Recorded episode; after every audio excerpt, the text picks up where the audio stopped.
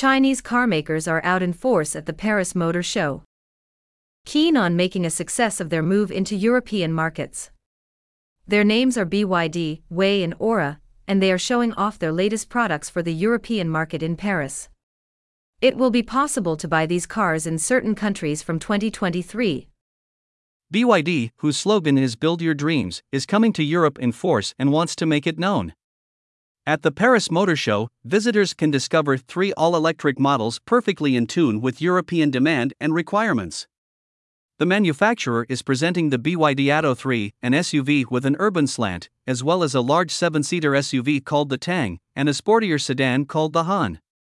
These models are expected to be marketed in Europe from 2023. The same strategy is being pursued by another major Chinese automotive player, the Great Wall Motor Group. It is launching not one, but two brands in Europe. The first, Wey, will offer exclusively plug in hybrid models, while the second, Ora, will focus on fully electric vehicles. The group is due to arrive in Europe by the end of 2022, first in Germany for Wey, then in the UK for Ora. These models have relatively quirky names. For example, Wey's SUV range is called Coffee, while Ora's electric sedans are called Cat. Moreover, if Ora cars potentially bear a fleeting resemblance to Porsche models, it's because their designer was hired from the German manufacturer.